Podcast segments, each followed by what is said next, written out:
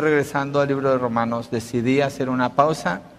Creo que hay algo que está sucediendo en la nación que amerita que la iglesia escuche el punto de vista bíblico, lo que Dios dice. Creo que no podemos, no podía pasar sin decir algo acerca de esto. El título del mensaje es Roe versus Wade ante los ojos de Dios. O Roe, ¿cómo le digo en español? Roe versus Wade, ese es el término que conocemos ante los ojos de Dios. La semana pasada, el viernes 24 de junio, la Corte Suprema de Justicia revocó Roe versus Wade, el litigio judicial que se, se declaró en 1973. Y en 1973 habían declarado que la Constitución protegía el derecho de una mujer para abortar a sus bebés lo cual es completamente erróneo. La Constitución de los Estados Unidos, si usted sabe algo de la Constitución de los Estados Unidos, usaron el Amendment 14 que tiene que ver con algo del Ku Klux Klan para darle libertad a la persona en su privacidad, pero lo usaron, lo manipularon para decir que la Constitución protegía a la mujer con dándole tal derecho. ¿sí? Esto produjo en 1973 una división bien marcada en el país y los dos partidos políticos principales tomaron lados después de unos años. Los liberales, que es el Partido Demócrata, ellos promovieron el aborto, apoyaron el aborto, prometieron hacerlo más amplio, más fácil, más accesible. Y el otro partido, que es el republicano, ellos dijeron que no. Yo como cristiano sé cuál lado tomar basado en los principios morales que la Biblia me indica, sin importar cuál es el beneficio personal que como hispano yo pudiera tener. Y tristemente, la mayoría de los hispanos ignoran completamente esto.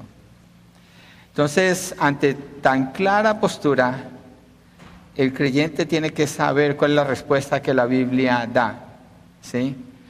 Y conocer bien de qué se trata esto. Lo que la Corte Suprema concluyó el viernes pasado es que la Constitución de Estados Unidos no confiere ningún derecho en ninguna de sus cláusulas que proteja a una mujer por matar a sus bebés, es decir, que los aborte. No existe tal porción en la Constitución de los Estados Unidos.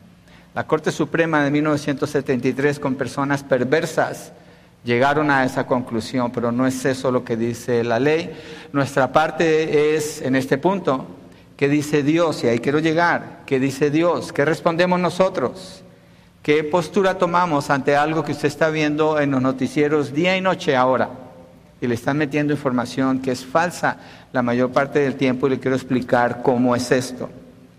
Entonces, ¿qué significa que estuviera este dictamen por la Corte Suprema desde el año 1973? De paso, mire, la mujer, Ro, ella no se, ella, Jane Roe, ella no se llama así, pero era el seudónimo que se usó para ella. Ella era su tercer bebé que quedó embarazada y dijo, no lo quiero por la razón que ella haya querido. Y dos mujeres recién graduadas de la universidad como abogadas metieron un caso contra el procurador de Texas, porque Texas no aprobaba el aborto.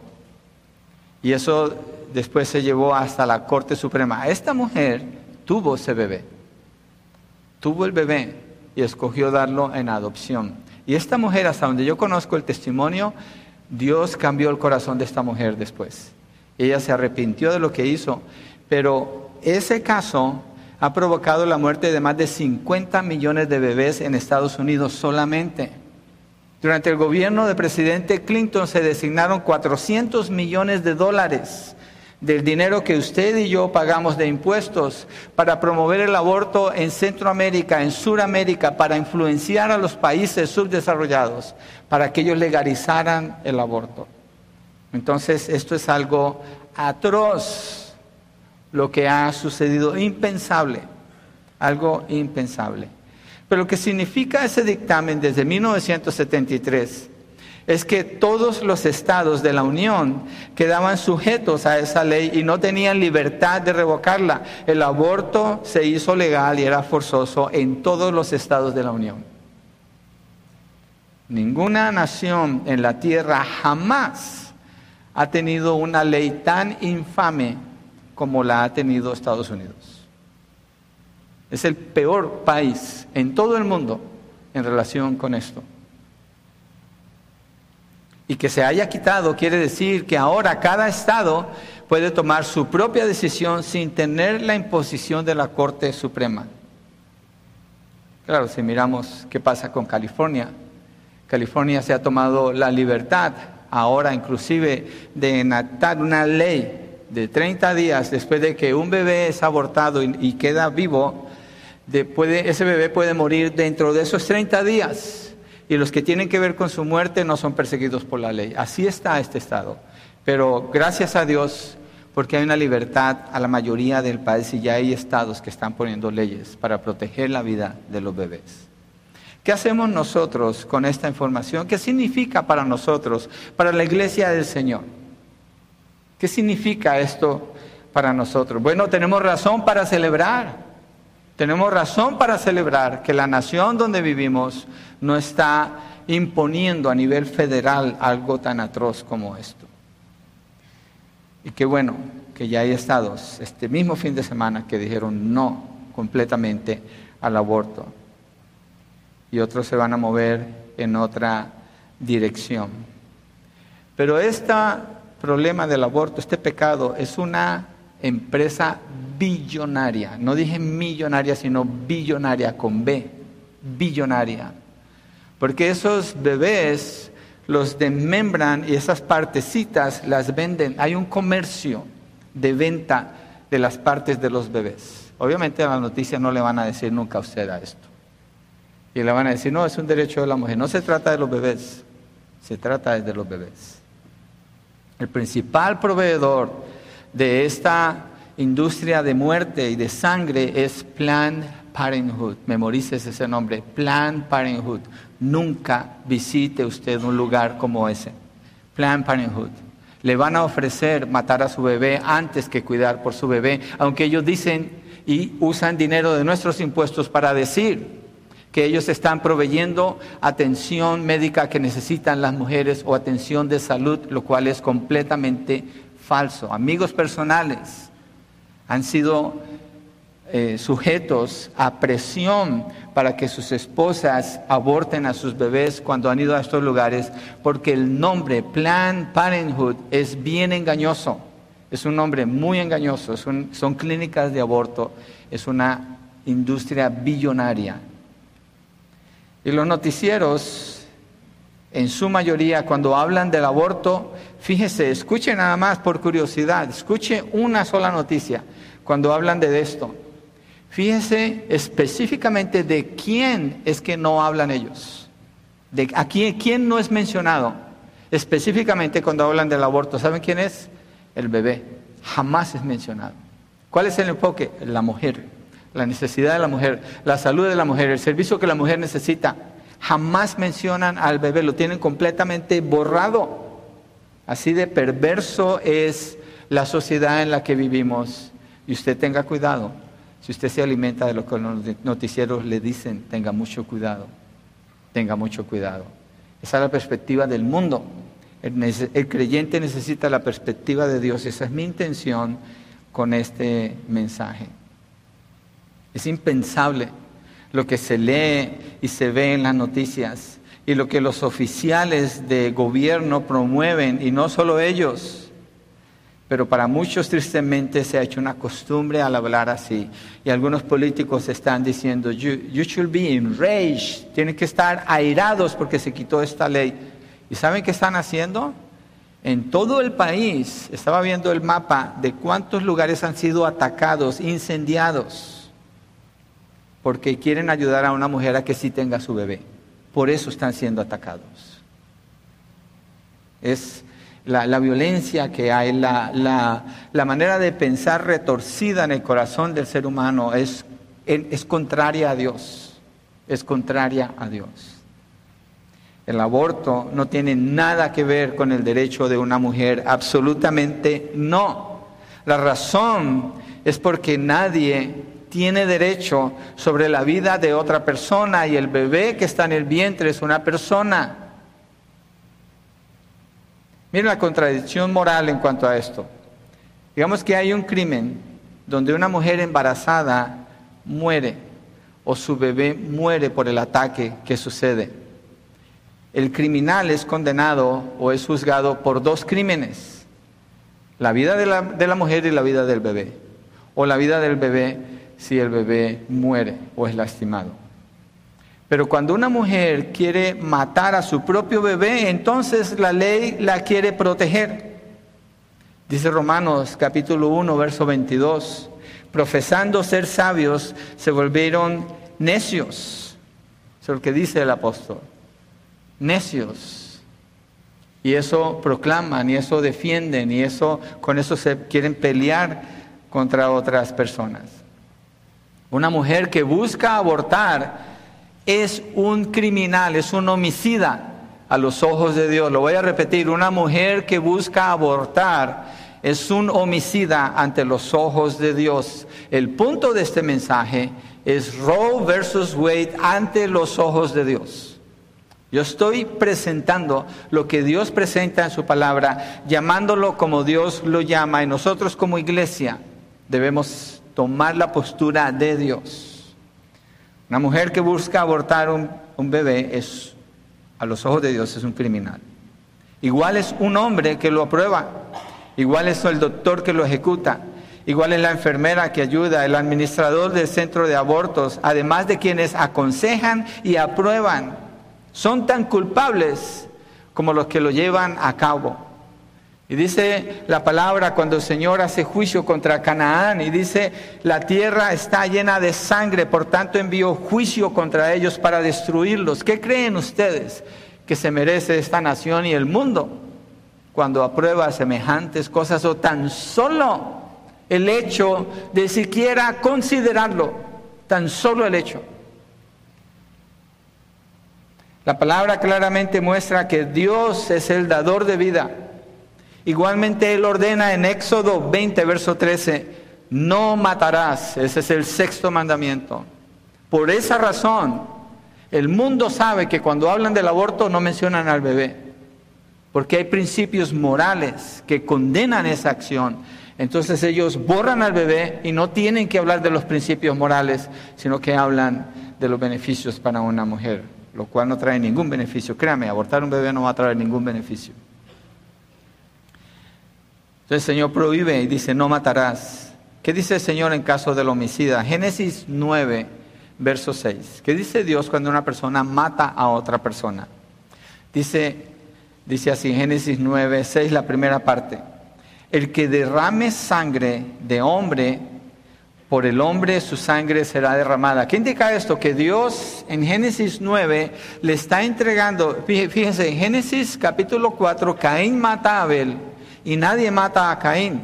Dios le dice a él que no lo van a matar porque el encargado de la muerte de Caín por el homicidio de su hermano es Dios. Eso es, esa es una dispensación de la justicia de Dios.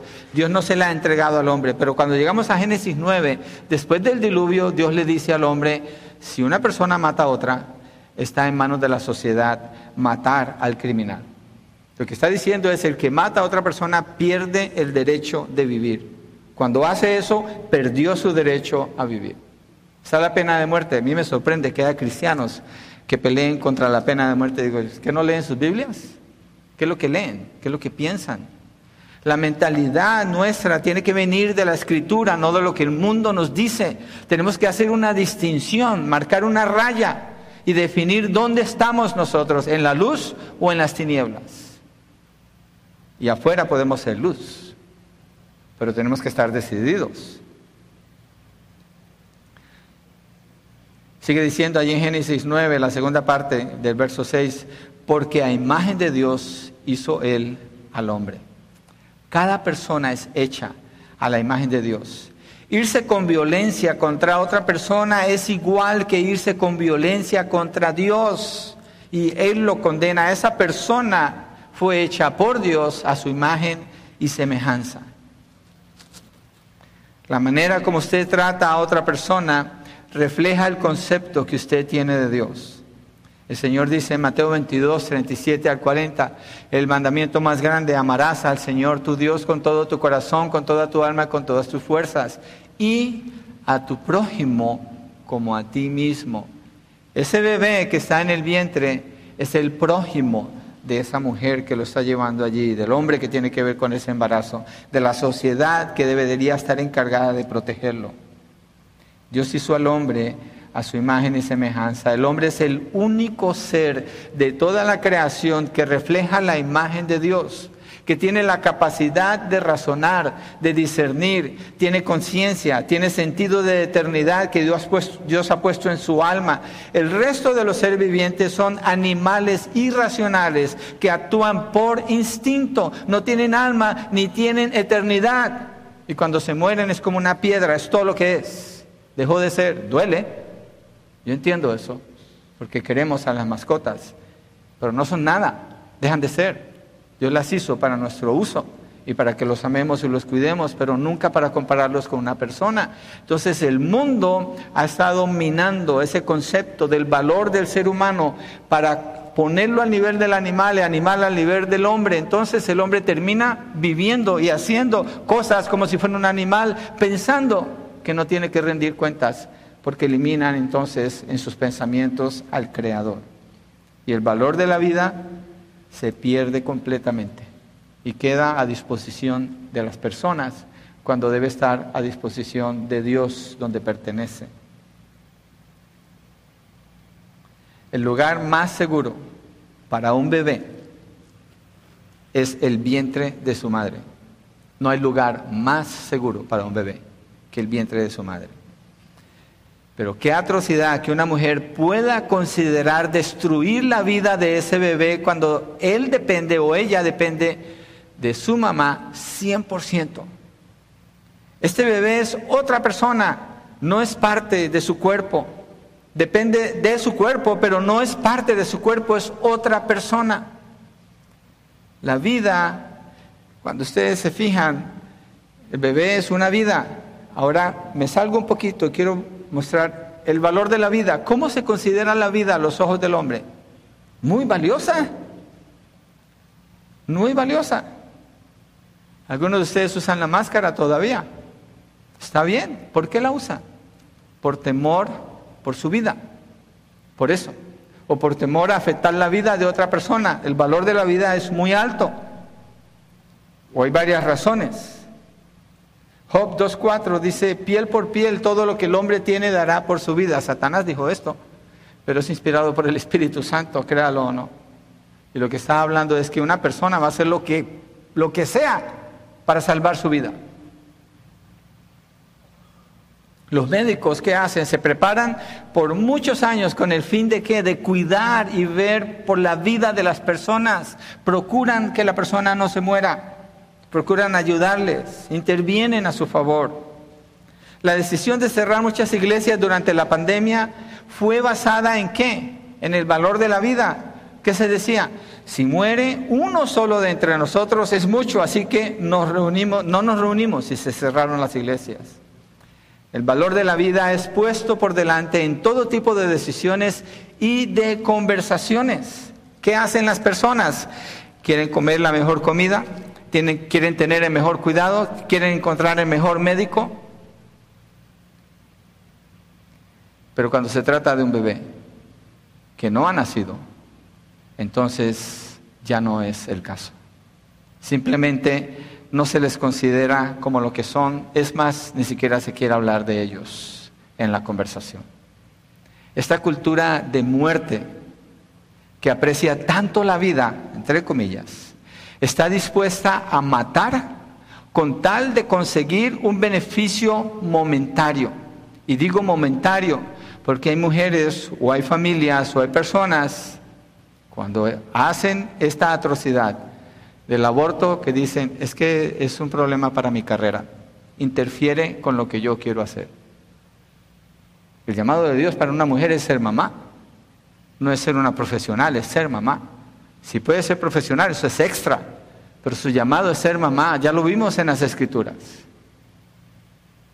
O es que eh, no planeábamos tener así de hijos, entonces lo van a matar. El valor de la vida es minimizado al máximo, es pisoteado. Y piensan que no le van a dar cuentas a Dios.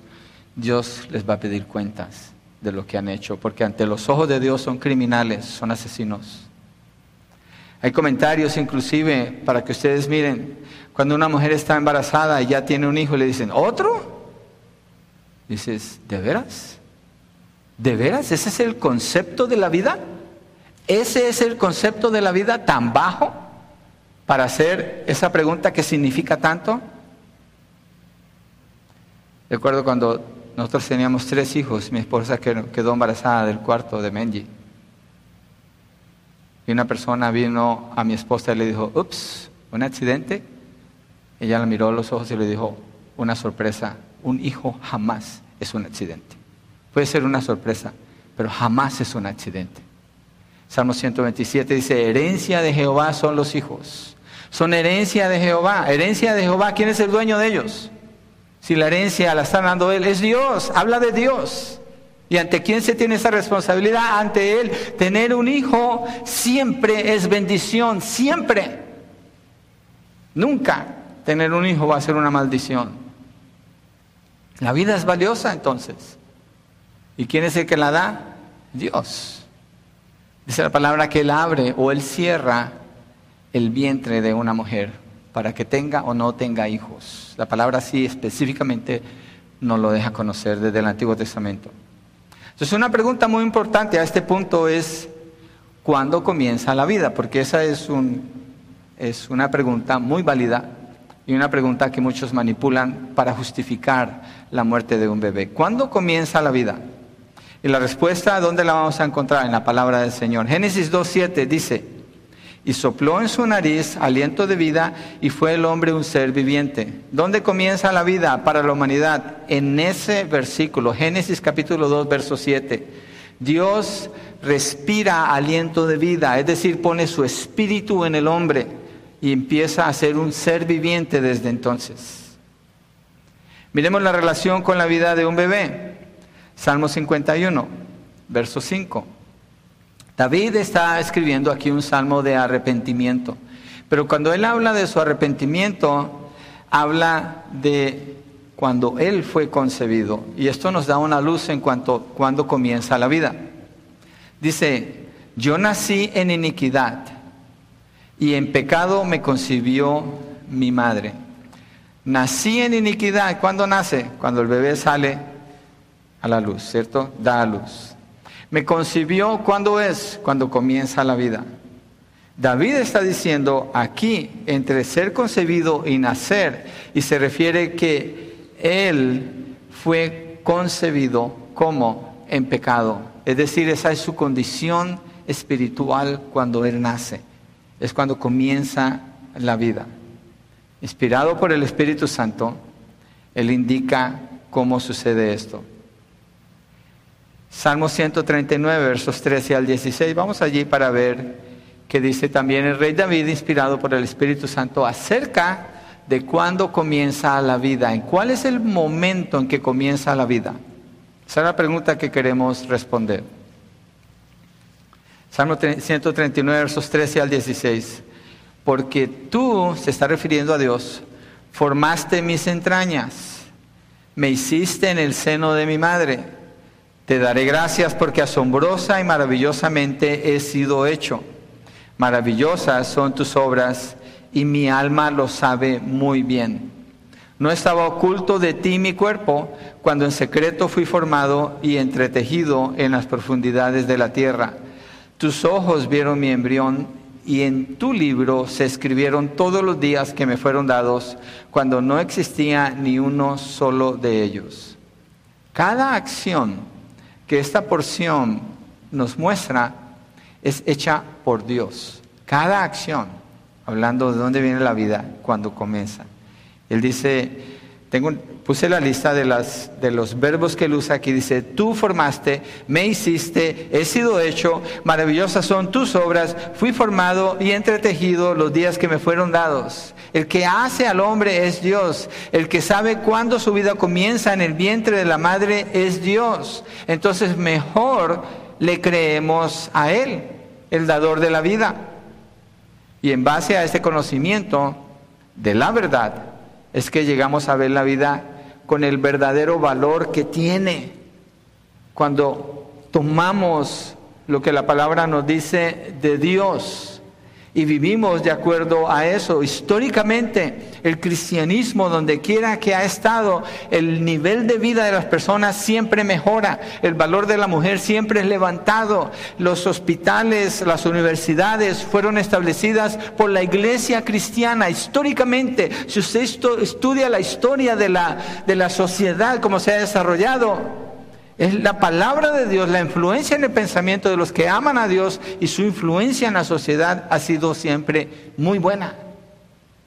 ¿Cómo no va a ser bueno tener el concepto correcto de lo que es la vida para entonces darle el valor que necesita y tomar las decisiones apropiadas?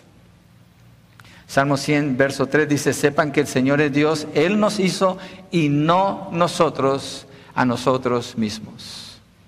No somos animales somos personas muy distintos del resto de la creación, muy distintos.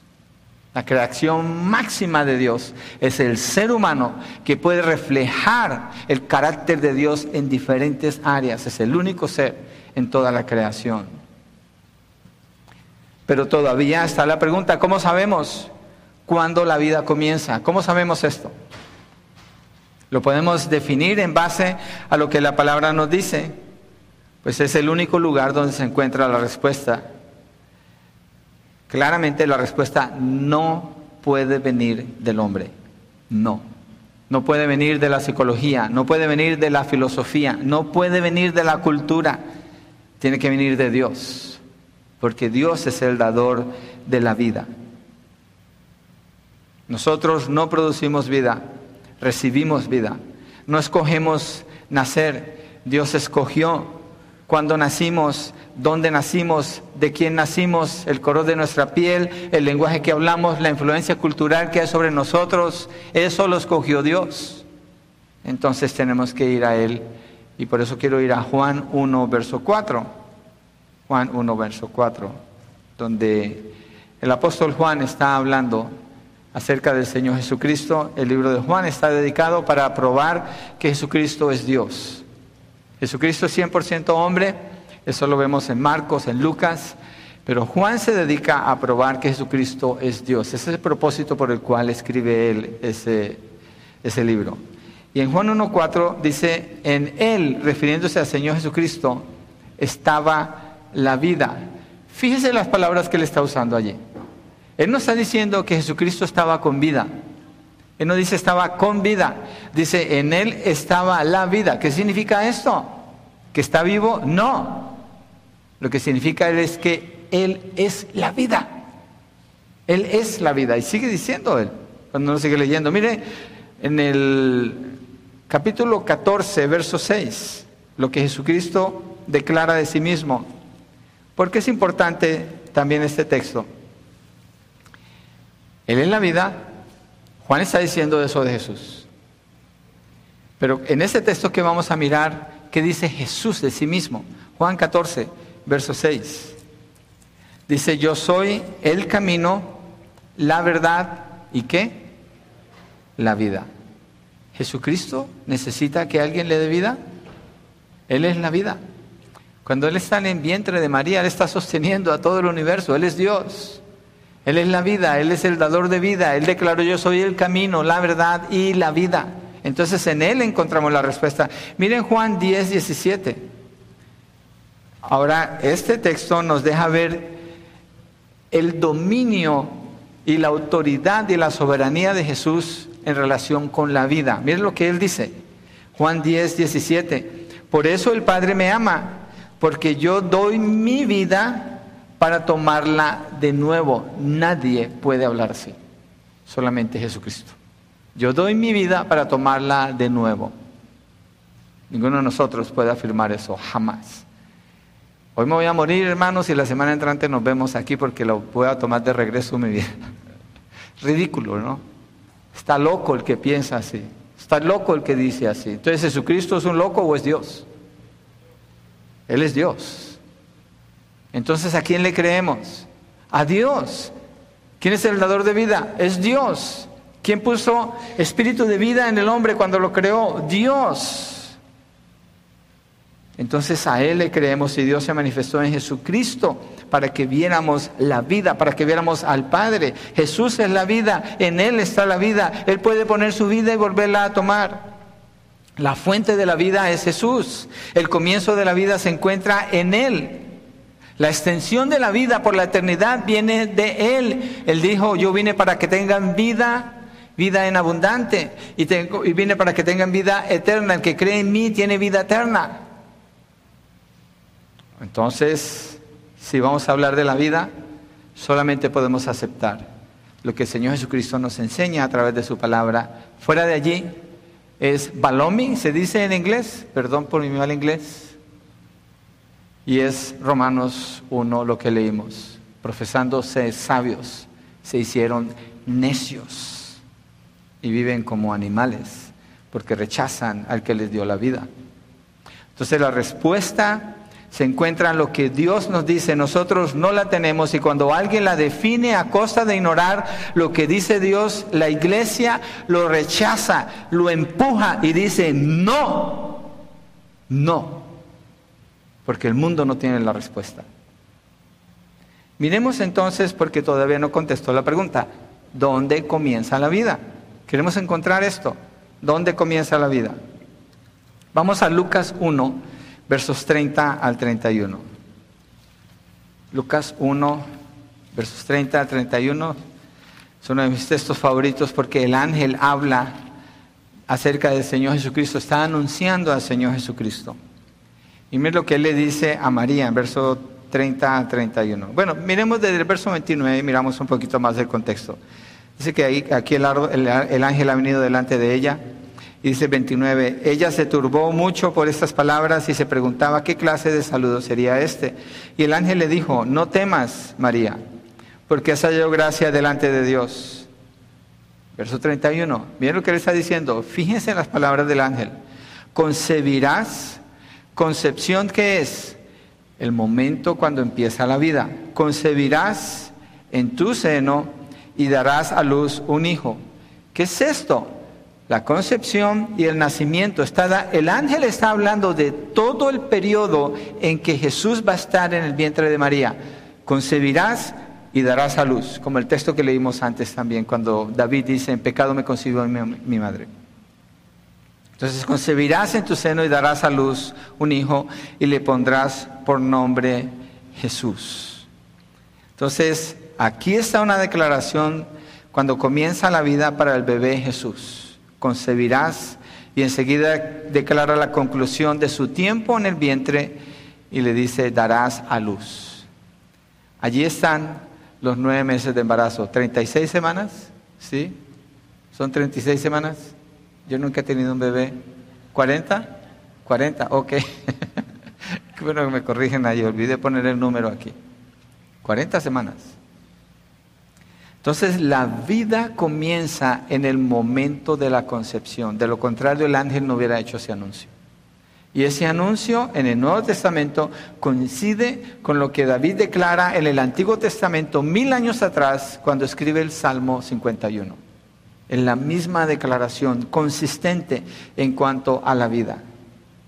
Entonces, la vida comienza en el momento de la concepción. Allí está el espíritu o el alma de la persona. El cuerpo comienza a tener vida en el momento de la concepción. Cuando el esperma entra en el óvulo, en ese momento hay vida. De acuerdo con la declaración del ángel, cuando anuncia la concepción del Señor Jesucristo y su nacimiento. Por eso, ojo a esto, los anticonceptivos que endurecen las paredes del útero son abortivos. ¿Por qué? Porque hay una persona en el momento de la concepción y los, los anticonceptivos que trabajan de esa manera no están trabajando con el óvulo, están trabajando con el útero. Una vez que el óvulo es fecundado por el espermatozoide, empieza a viajar y llega a las paredes del útero que se empiezan a preparar y allí se pega Allí está el embrión alimentándose, pero si los anticonceptivos han endurecido esa pared, el óvulo fecundado no puede pegarse y muere ese bebé. Muere.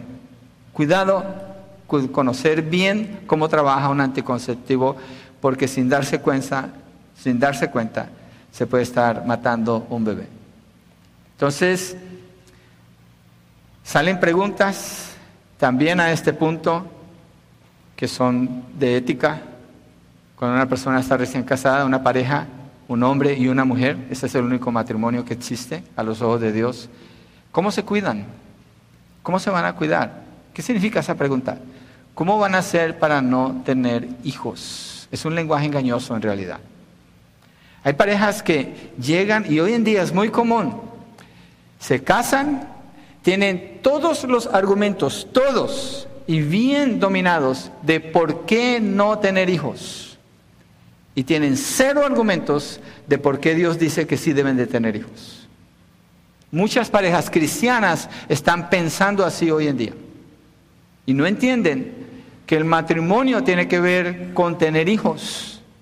Es uno de los propósitos clarísimos en la Biblia. Tener hijos. Pero bueno, estoy hablando de la influencia del mundo. La iglesia, nosotros no debemos de pensar así. El punto es que la vida comienza en el momento de la concepción. A partir de entonces es una persona. Tiene la parte espiritual y la parte física que conforman a una persona en su totalidad. Esta persona no tiene voz, por tanto es un inocente. Pero dice David que está siendo formado, está siendo hecho, declara que es algo maravilloso. Dice que tus ojos vieron mi embrión y en tu libro se escribieron todos los días que me fueron dados cuando no existía ni uno de ellos. Dios ve el comienzo de esta vida en el vientre de la mamá y le llama embrión. Así le llama David. Embrión, la definición en el diccionario de la Real Academia de la Lengua Española dice ser vivo en las primeras etapas de su desarrollo. El término embrión en general, no está hablando cuál embrión. Ser vivo en las primeras etapas de su desarrollo desde la fecundación hasta que el organismo adquiere las características morfológicas de la especie a la que pertenece. El diccionario que el mundo usa da la definición de cuándo comienza la vida. Y uno dice, pero los argumentos para el aborto Lea Romanos capítulo 1, verso 18, lo cantamos ahora, la ira de Dios se manifiesta contra la injusticia de los hombres que con injusticia suprimen la verdad, tienen la verdad enfrente y la pisotean y dicen no, porque son enemigos de Dios. Y como enemigos de Dios hablan y piensan y se comportan y promueven una cultura de muerte, no de vida, pero no la iglesia del Señor. No la iglesia del Señor. Entonces ya quedó definido dónde y cuándo comienza la vida. ¿Estamos de acuerdo? En el momento de la concepción. Allí comienza la vida. Y también quedamos claros quién la da. Entonces el dueño de la vida de una persona es Dios y ese bebé es una persona en el momento de la concepción. Pablo dice en, Hechos 17, 25, si quiere, leamos allí. Es un texto al que quiero regresar ahora. Hechos 17, 25. Dice, Él es quien da a todos vida y aliento y todas las cosas. Está hablando en Atenas, donde están los filósofos, las grandes mentes, los hombres sabios según el mundo, y les está diciendo, Dios es el que da vida a todos y aliento y todas las cosas. Todo viene de Dios. Es en el momento, entonces, Dios es el que ve todo esto. Es en el momento de la fertilización, cuando el esperma y el óvulo se unen, que un nuevo miembro de la familia ha comenzado a vivir. Ya hay otra persona allí. En este momento es cuando una mujer comienza a ser mamá. En ese momento es cuando su esposo, un hombre, comienza, comienza a ser papá. En el niño que está en el vientre existen en ese momento el DNA. Todos hemos escuchado del DNA, inclusive alguien si quiere saber, a veces situaciones donde dudan de quién es el papá o la mamá, le hacen el DNA y con eso lo comprueban. Un conjunto de DNA ya está completo en ese bebé. Ese DNA, esa información que se encuentra allí, jamás ha existido y jamás volverá a existir porque esa persona es única. Allí está la información de cómo va a ser esa persona, está el blueprint, los planos Toda la información, el color de sus ojos, el color de su cabello, su estatura, si es varón o es niña, la forma de sus uñas, cada detalle de su cuerpecito ya está definido en un instante, ya está allí porque Dios es el que lo está haciendo. Sus huellas digitales, el tono de su voz, todo está definido en ese momento. Abortar un bebé es un homicidio. El que aborta un bebé es un criminal y merece la muerte. Yo no estoy diciendo que la iglesia del Señor haga algo contra alguien que hace eso. Nuestra responsabilidad es anunciar la verdad de Dios y llamarlo como Dios lo llama. La ley no somos nosotros. Por favor, no me vayan a malinterpretar y nadie vaya a usar este mensaje para justificar alguna acción violenta contra otra persona, jamás. La doctora Donna J. Harrison lo explica así.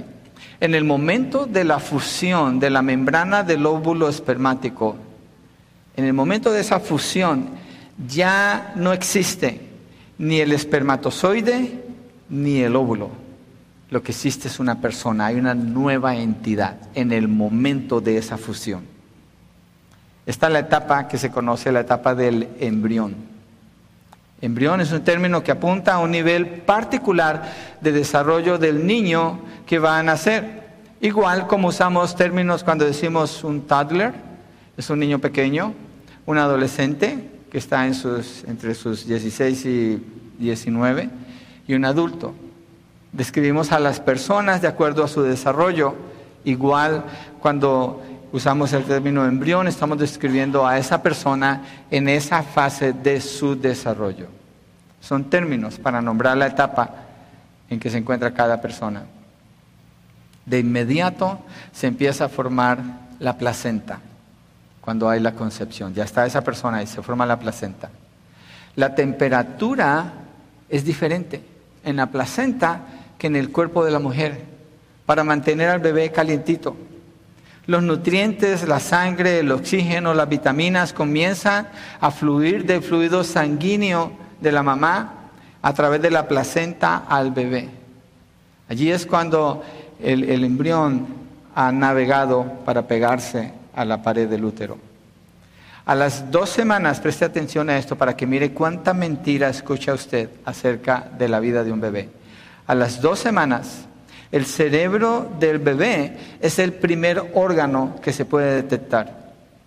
La glándula de la tiroides aparece y esta glándula va a regular el metabolismo de esta persona por el resto de su vida el sistema respiratorio, sus pulmones, el sistema circulatorio, las venas, las arterias, comienzan a desarrollarse y antes de que pueda ser detectado por el ultrasonido, el corazón comienza a latir.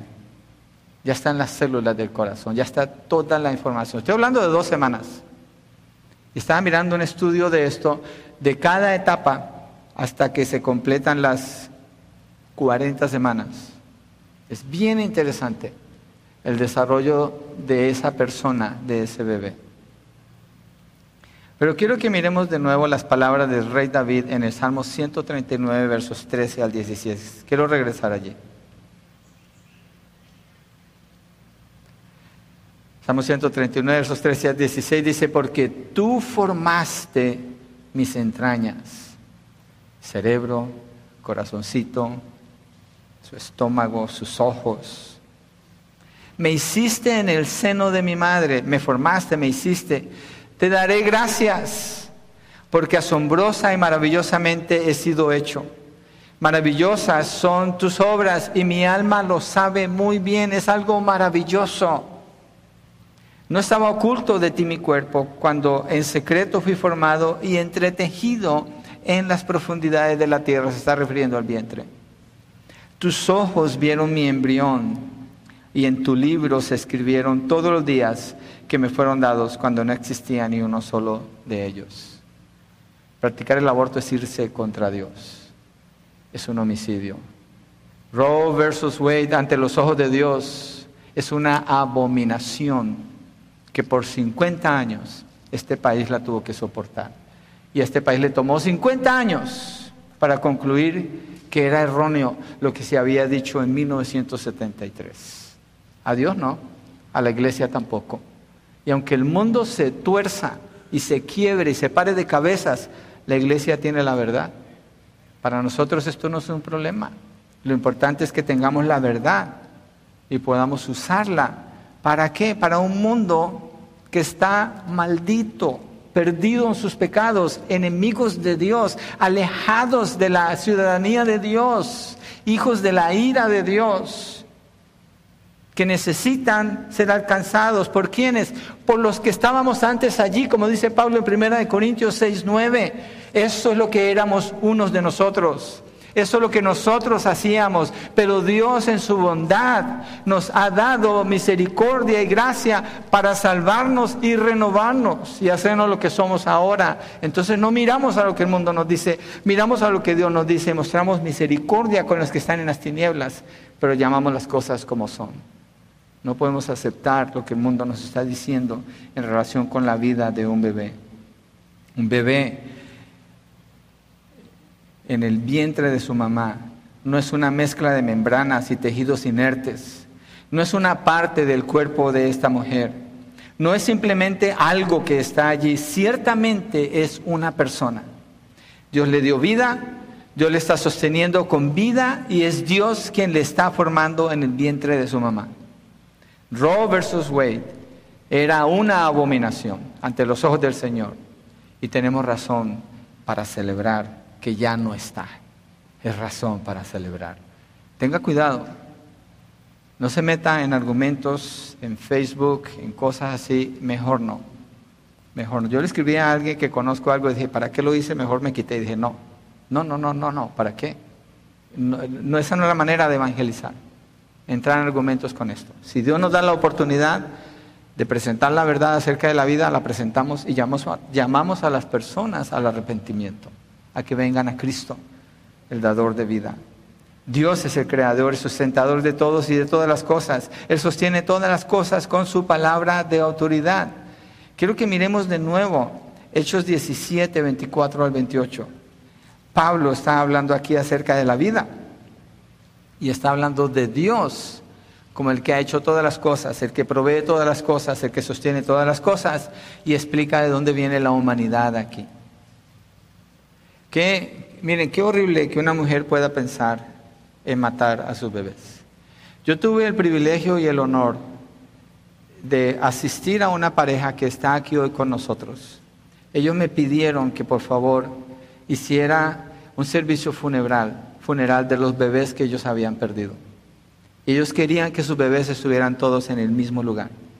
Y lo hicimos, creo que hace unos años atrás. Para mí fue un honor y una impresión en mi corazón ver el amor de esta pareja hacia sus bebés que habían perdido. No fueron abortos provocados, perdieron estos bebés. Ellos lloraban la muerte de sus bebés, pero querían tenerlos juntos y honrar la memoria de sus bebés. Exactamente lo opuesto a lo que el mundo proclama cuando le dice a una mujer que puede tan siquiera considerar matar a sus propios hijos. Gloria a Dios por los que dan testimonio y son fieles con el Señor.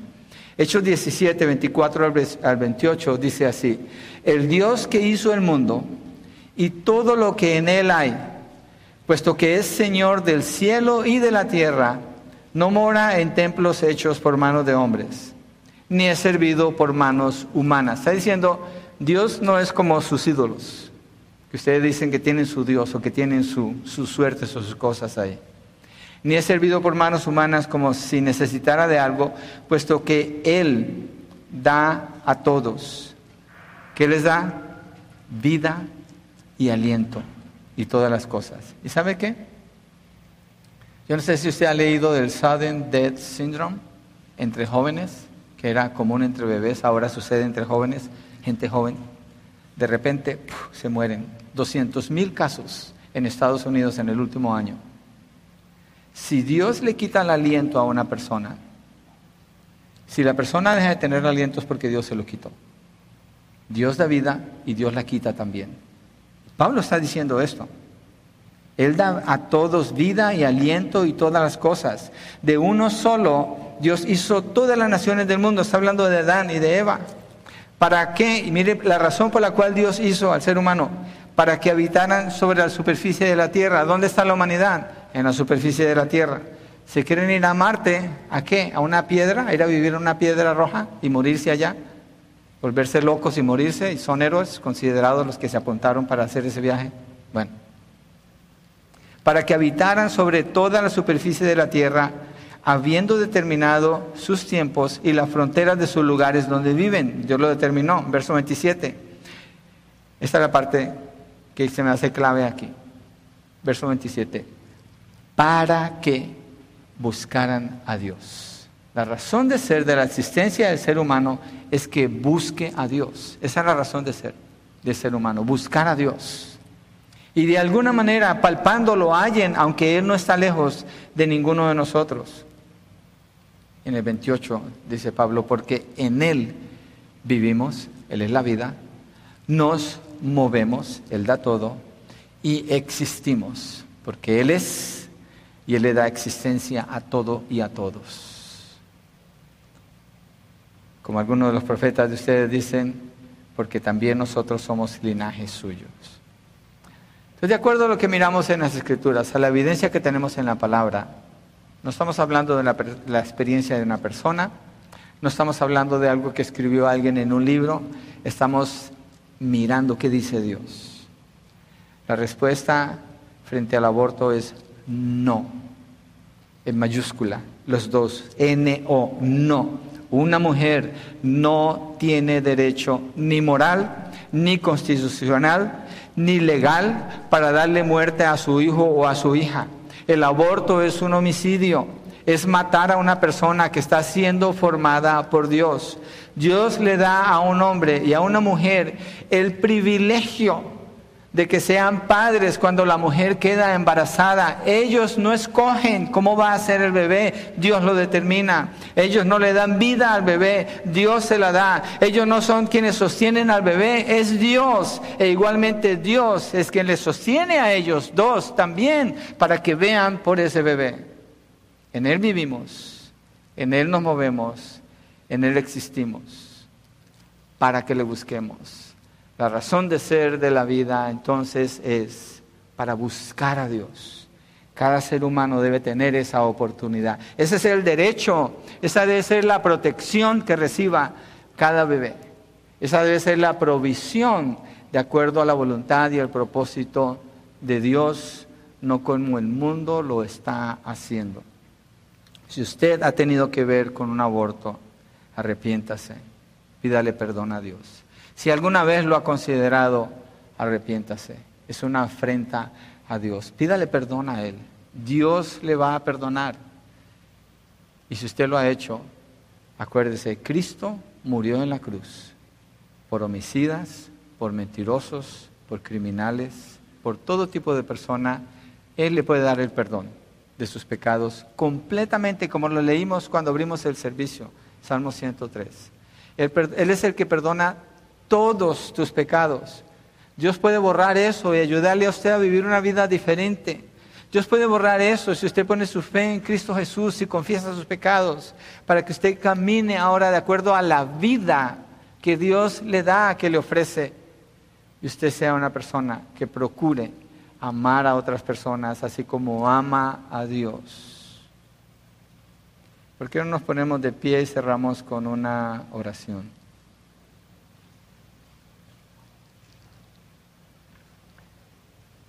Gloria a Dios porque el mundo está confundido con sus errores y su cultura de muerte, pero la iglesia no. Nosotros tenemos la verdad de Dios. Y de allí el Señor nos ha sacado. Yo fui uno que cuando era mundano y ateo tuve que ver con un aborto. Y el Señor me ha dado su perdón completo. El Señor ha hecho de mí una persona completamente diferente. Me ha enseñado su verdad. Me ha enseñado a caminar con Él. Y Él lo puede hacer con cualquier persona, con cualquier persona. No hay ninguna restricción para venir a Dios. La razón de la vida es buscarlo a Él y venir a Él, amarle y servirle. Y a través de Cristo Jesús Él lo hace posible. Allí está la invitación. Señor, gracias por tu misericordia, por tu bondad. Señor, gracias porque Cristo Jesús, el dador de vida, el creador del universo, tomó la forma de hombre cuando fue concebido por el Espíritu Santo en María y comenzó la persona de Jesús en su humanidad. Y vivió caminando todos sus días hasta llegar un día a la cruz para morir allí, para pagar por todos los homicidios que se han hecho, por todas las mentiras, por toda la inmundicia, por todo el pecado y ofrecer perdón y salvación en Él. Padre, oramos por la fe, porque nosotros estábamos allí, Señor, lejos de ti, enemigos de ti, hijos de la ira de Dios, pero tú nos alcanzaste, nos diste convicción de pecado, nos diste la fe, abriste nuestro entendimiento y nos mostraste que Cristo estaba allí enfrente con los brazos abiertos esperándonos para abrazarnos, para perdonarnos, para darnos la vida eterna. Señor, oramos por esta gracia que sea extendida sobre esta nación que está tan terriblemente alejada de ti, Señor, y por este mundo que se mueve lejos, más y más hacia la oscuridad. Y oramos por la iglesia, Señor. No queremos levantar un argumento, queremos pararnos en la verdad y en base a tu verdad funcionar pensar, obrar, alcanzar a otras personas, mostrar compasión y misericordia al llevar el mensaje de esperanza que tenemos en Cristo Jesús. Gracias, Padre. Te bendecimos, Señor, en el nombre de Jesucristo. Amén y amén.